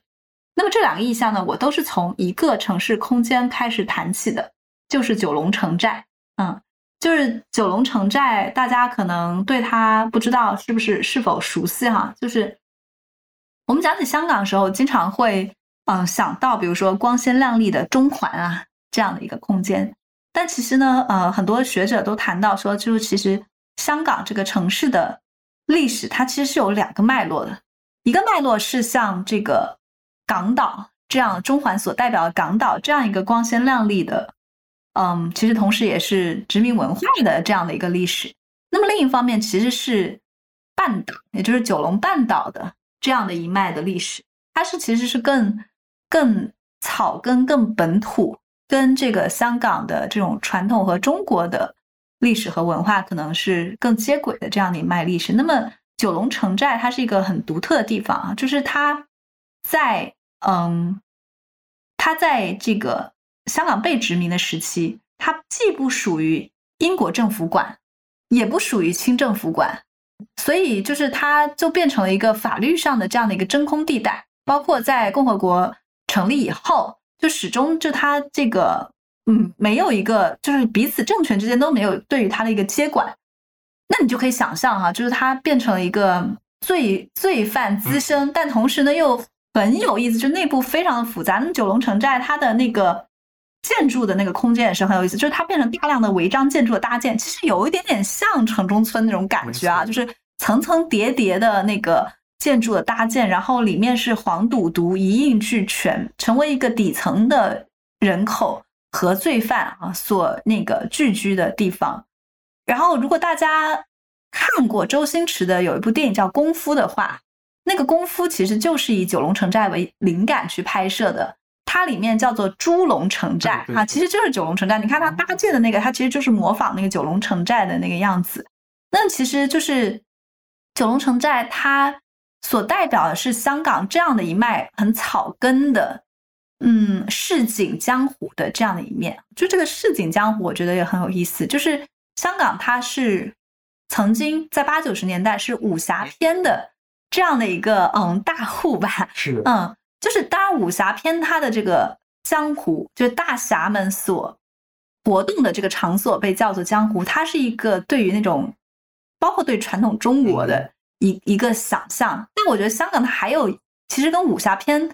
可以说是互为相得益彰、互为镜像的一个，就是它的古惑仔片，或者说是这个黑帮片啊，是吧？这其实是就是是很体现这种市井香港，就是在它的旺角啊那一带啊。就其实这是九龙城寨，我觉得延续下来的一条脉络，就是这种草根的市井的江湖。那么，嗯，比如说像《古惑仔》系列，那个郑伊健啊，嗯，呃，陈小春他们演的，对，还有大量的就是以旺角为题的那些电影，就是旺旺角卡门啊，旺角黑夜啊，什么旺角扎菲的人啊，都都是就是曾经大量的。你看啊，这个很有意思，就是江湖这个名字本来它其实是最早是讲长江、洞庭湖、三江五湖啊等等哈，后来江湖就变成那个范仲淹说的是吧？这个居庙堂之高则忧其民哈，处江湖之远则忧其君。那么江湖就变成一个跟庙堂相对立的概念啊，就变成士大夫他出世入世的这样的一个一个概念。后来就慢慢的到这个武侠小说当中，江湖就成为了一个这个大侠们。他们所活动的场所，包括到金庸的小说当中，江湖就自成了一个世界，是吧？变成一个大 IP，就像现在的漫威宇宙一样的 这样的一个状态。那我们看到，就是香港的黑帮片，他们很有意思的是，把江湖挪到了这个都市空间当中，就在现代的香港的这样的一个都市空间当中去发生这种这种，好像是武侠片当中同样会出现这种这种江湖的故事，这些古惑仔们他们之间的兄弟情谊。还有这些枪战片，嗯，大家可以，呃，我我在我在这个讲课的时候会给大家看一个杜琪峰的一个电影，叫做《枪火》，是那个吴镇宇 当年年轻的吴镇宇啊，还有黄秋生，呃，他们拍的，就是那个场景会很有意思，他把他们枪战的场景设置在香港荃湾的一个那种很常见的中低端的百货商店里面。然后他就借着他们是在带着几个保镖哈，护卫着一个大佬，一个被要被暗杀的大佬乘那个电梯，然后就在那个电电梯是有转角嘛，就就枪手和这些保镖们，他们就通过这个电梯的那个转角啊，腾挪曲臂，然后进行了一场枪战，非常的巧妙。就杜琪峰他对那个空间的运用和对这个枪战那种视觉的表现啊等等，你可以看到，就是很奇妙的是，他们把这个江湖。设置在了都市空间当中，这种市井江湖的一个场景，这个是我认为就是从九龙城寨所发展出来这一脉，就香港这种草根的，嗯，底层的江湖义气的这样的一个历史。在这种香港的，嗯，包括武侠片、包括黑帮片当中的一个一个体现。那么另外一脉呢，就是我要讨论这种，嗯，赛博城市，就是香港，它因为它的这种，嗯，非常独特的城市景观啊，就是它这种也是很拥挤的、层层叠叠的都市建筑，包括他们很代表性那种。嗯，很多的霓虹灯的招牌，而且也是就是很密、挤挤挨挨的那样的霓霓虹灯的招牌，有点逼仄的城市空间，就香港就成为了日本包括欧美的影视、动漫、游戏作品当中对赛博朋克城市这个意象想象的一个来源。其实，赛博朋克文学的一个呃创造者吧，就是 William Gibson，他就谈到说。虽然他早期就已经创作了赛博朋克的这样的一个文学世界啊，但是他一直到一九九三年在启德机场转机的时候，他在远处看到了这个九龙城寨哈，然后他说，就是它看上去是一个既是死的又像活的一个巨大的蜂巢，就是它那种很很很拥挤的那个建筑。他说这个九龙城寨才让他相信赛博朋克真的存在，所以九龙城寨其实成为了这种赛博朋克。迷心中的一个这种呃圣地一样朝圣的这样的一个空间，但其实九龙城寨它在香港回归以后，后来就是因为它也是一个这种现代都市当中的异类嘛，所以其实被拆掉了。但是像日本他们的这种二次元文化非常的发达，所以在日本东京附近的有一个叫做川崎仓库，他们就。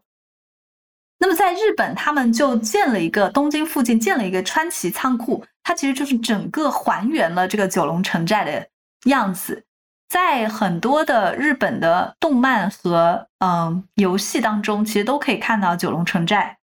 比如说他们的呃，你们可能小时候会玩的游戏啊，《街头霸王》啊，还有《饿狼传说》啊，包括《拳皇》啊，当中都有大量的这个九龙城寨的那个意象。那我在上课的时候会具体讨论。两个嗯，动漫作品，一个就是嗯非常经典的啦，《攻壳机动队》，可能大家有看过。呃，最近好像上映了一部电影，叫做什么《花般的恋爱》，就是哎，你说的是那个花束般的啊？对，花束般的恋爱。对，最近那个花束般的恋爱电影当中，他们就。呃，就是那两个文艺青年嘛，他们区别于其他人的方式，就是他们认出了那个押井守那个导演。对对对，因为他们就觉得其他的年轻人不是年轻人，或者说中年人，就是就是只是比较低级的电影迷，所以押井守就变成对押井守就变成了一个小众文艺青年识别出对方的一个标签啊。我觉得这个也是挺有意思的。那《攻壳机动队》它就是啊一代赛博朋克迷心中的那个经典啊。其实，在那个电影当中。嗯，特别是有一段，他们以那个非常奇妙奇幻的傀儡摇那个音乐，嗯，傀儡摇在之前日本的那个奥运会上，其实还有作为他们的某某一场的那个背景音乐。傀儡摇，大家可以回去去听一下，就是嗯，很有那种日本文化那种奇诡的那种迷离的风格，然后就配上这种有点帮。有点斑驳的，然后有点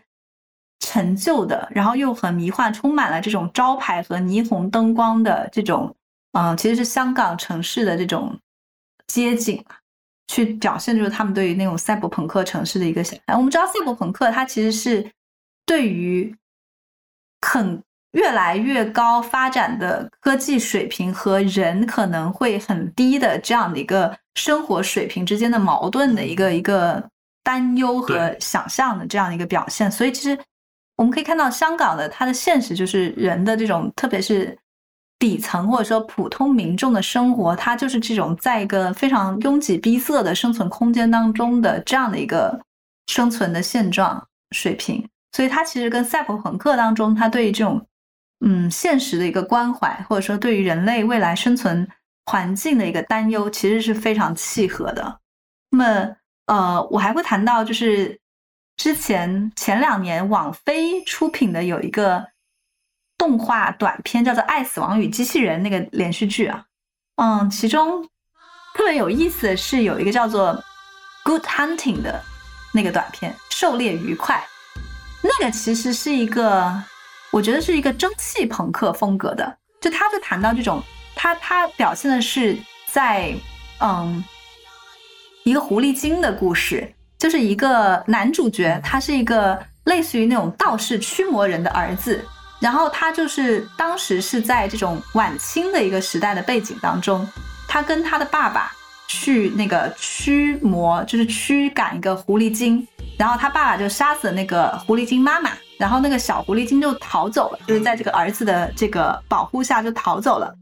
这个时候正处在一个晚清中国向现代中国转转型的这样一个过程当中，所以这个驱魔人父亲死掉了以后呢，这个儿子他就来到了香港。当时香港就是晚清的香港，处在这样一个殖民地时代啊，那个后面就是非常有意思。他通过那种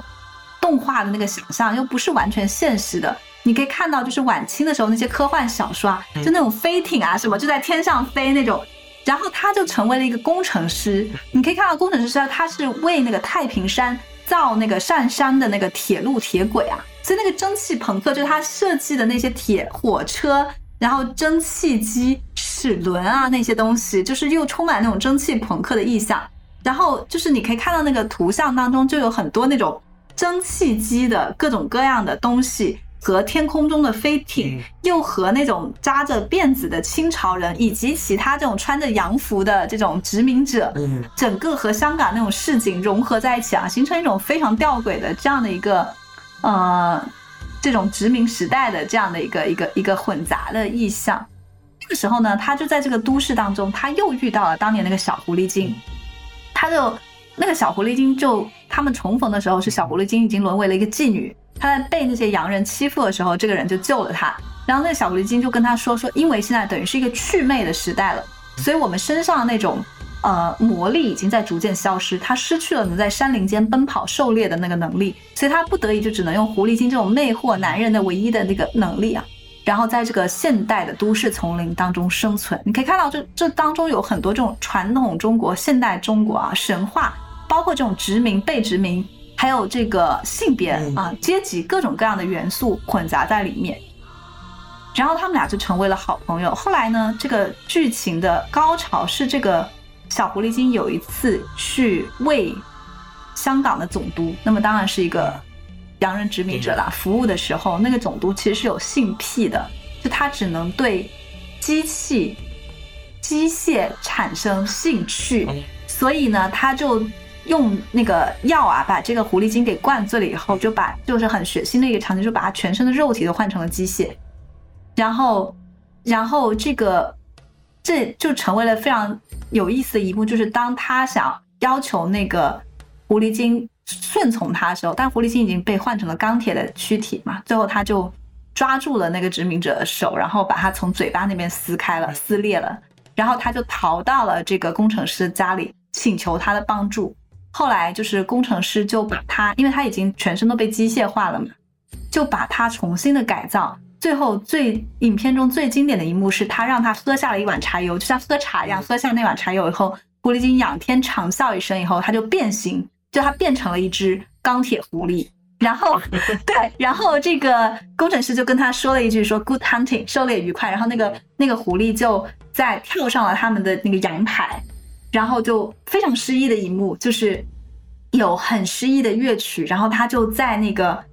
像钢铁丛林一样，其实就是都市的这个景观啊，那个香港那种半殖民地半封建的那种各种各样的那个高楼大厦的楼顶跳跃，然后在那个新的都市丛林中狩猎。影片的最后一幕是，就是有一些洋人在追逐着一个可怜的女性，然后这个狐狸就跳到了那个屋檐顶端看着他们，嗯，这就是解说。所以我觉得这个电影是非常奇妙，你可以看到它只能出现在香港的。这个特殊时代，这个晚清香港的这样的一个场景当中，它有很多的问题，像这个都市的问题、殖民的问题、性别的问题等等，然后加上这种蒸汽朋克的这样的一个想象，就形成一个这是网飞拍的非常有意思的这样的一个一个一个艺术。嗯，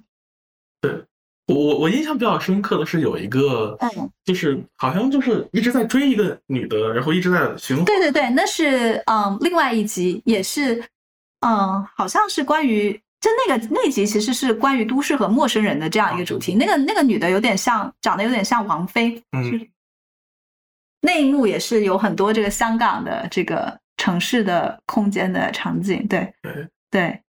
嗯，那也是很赛博朋克风格的一集。呃，节目最后，我想请老师推荐几本这方面的相关研究，关于城市文学的，能不能简单介绍几本？好呀，好呀。嗯，首先我就想推荐，其实刚才我在节目一开始谈到的那个本雅明的著作。嗯，如果大家感兴趣，可以去看一下他的《发达发达资本主义时代的抒情诗人》这本书。嗯，张旭东老师翻译的版本蛮好的。就是嗯，本雅明的书，它基本上是那种灵光一现的，非常有。灵感的，但是不是非常正规的学术论文的那种，呃，学术随笔的形式吧。这本书里头其实是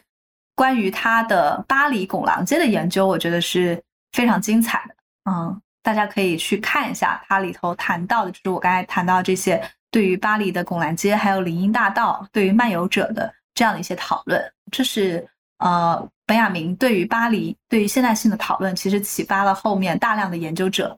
那么，我还想推荐另外一本书，是卡尔修斯克的《世纪末的维也纳》，这是我自己特别喜欢的一本书。卡尔修斯克是一个呃历史学家，所以他这本书呢是讨论十九世纪末的维也纳。就世纪末这个概念，其实是特指十九世纪末，哈，是 fin de siècle 这样的一个词。对。那么。他这本书呢，我觉得做的非常好。他七章分别是从不同的学科，就是包括比如说文学，包括心理学，他会谈到弗洛伊德，政治学，然后这个建筑学，还有音乐和绘画、戏剧这样的种种的不同的领域，几乎每一章就是一个领域去切入维也纳，所以你可以看到它就是一个。包罗万象，非常纷繁复杂，像万花筒一样。它通过这个七章，从七个不同的面相去体现这个维也纳，但彼此又是互相应和的。最后你可以看到一个就是十九世纪末的维也纳的这样的一个全貌，我觉得是非常精彩的。而它每一章从每一个学科，它都能够做出非常好的研究。比如说像它的第五章，它讨论的是一个我最喜欢的维也纳画家，叫做克里姆特。克里姆特他就是从美术史、艺术史的这样的一个角度去谈克里姆特的画啊，可能大家看过的是他的《吻》这幅画，其实他还画了很多，就是他主要是从这种本能和情色的领域去探索这种性别啊，特别是女性的欲望啊，就是人的这种潜意识。其实他跟弗洛伊德也是好朋友，所以他其实他的画和弗洛伊德心理学哈某种程度上是相通的。我觉得他对于克里姆特那个绘画的那样的一个分析啊，是从一个。啊，非常专业的这种艺术史的角度啊，去切入，去其实是揭示了就是背后的那个当时十九世纪末的维也纳的那样一个时代精神。那么他第四章就是弗洛伊德，其实他互相是这种相互应和的，彼此也是好朋友。就是这种，你可以看到他每一章都做得很好，他是从一个整体这样去呈现了一个维也纳的整体。所以我强烈的安利大家可以去看一下这本书，看完以后可以去维也纳旅行，等到疫情结束的时候，嗯，是非常棒的。还有一本就是马歇尔·伯曼的，刚才我也谈到，一切坚固的东西都烟消云散了。我觉得那本书也是，嗯，特别好的。就是马歇尔·伯曼，他背后有强烈的这种，因为他作为一个，呃，西马的学者吧，嗯，他背后有强烈的这种呃问题意识和呃关怀在里面。呃，我自己非常喜欢的是他关于彼得堡和纽约的两章。彼得堡是非常长的一章。它整个就是追溯了，就是从彼得堡建建成的这个彼得大帝怎样建彼得堡啊，然后的这样的一个历史，以及它背后的整个的文学的传统。就是彼得堡在马歇尔伯曼在马歇尔伯曼看来是和莫斯科相对立的，莫斯科象征着沙皇俄国曾经那种世俗的皇权的封闭的那样的一个面相，而彼得堡始终象征他从其实彼得大帝建彼得堡。就是为了向西方学习，彼得堡是一个开向俄罗斯、开向西方的窗口，所以彼得堡始终象征这种开放的世界性的这样的一面。那么，他讨论其实是彼得堡一代又一代的文人，包括从普希金到像陀思妥耶夫斯基，到像曼德尔施塔姆哈这一代，就是他讨论非常非常多的作家，一代又一代的俄罗斯作家，他在书写彼得堡，特别是彼得堡的这种小人物，就是作为个体的人，他怎么样去和那个更大的威权，跟那个从沙皇俄国到就是斯大林时期那些苏联的那样的一个一个一个威权的对抗，这种充满了悲壮、孤独。但是又是非常令人感动和钦佩的那样的一个一个一个精神所象征出来的彼得堡的这样的一个精神，我觉得这个是这张是很很令人动容的吧，是其实我们可以嗯在做城市研究的时候可以去学习的一个嗯对嗯好的好那今天非常感谢老师来介绍这个城市研究相关的东西嗯对我觉得听众朋友们听完这期节目肯定会对。这个有更多的了解，也非常欢迎大家来这个听老师的课。好的，谢谢。是的，我的刚才讲的很多内容，我其实都会在那个听得见的城市这个节目里头去进行专题性的讲述。嗯，也欢迎大家来听我的音频课。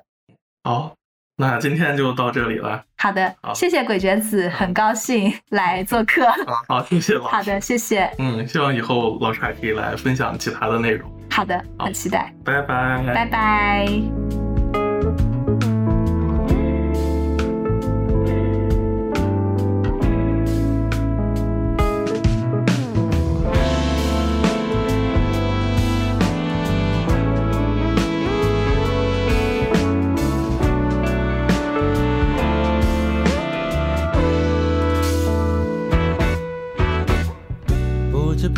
习惯。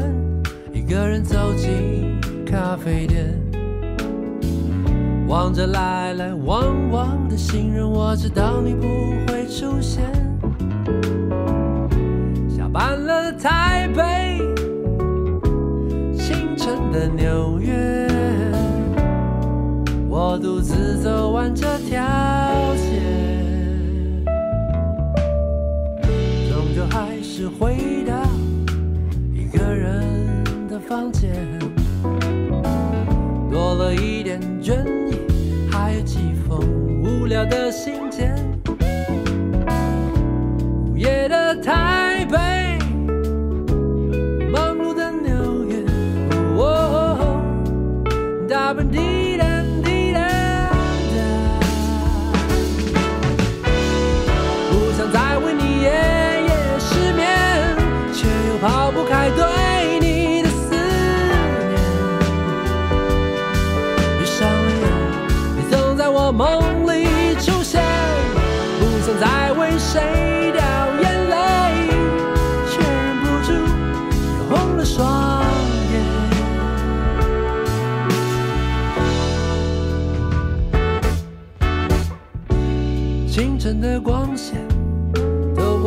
纱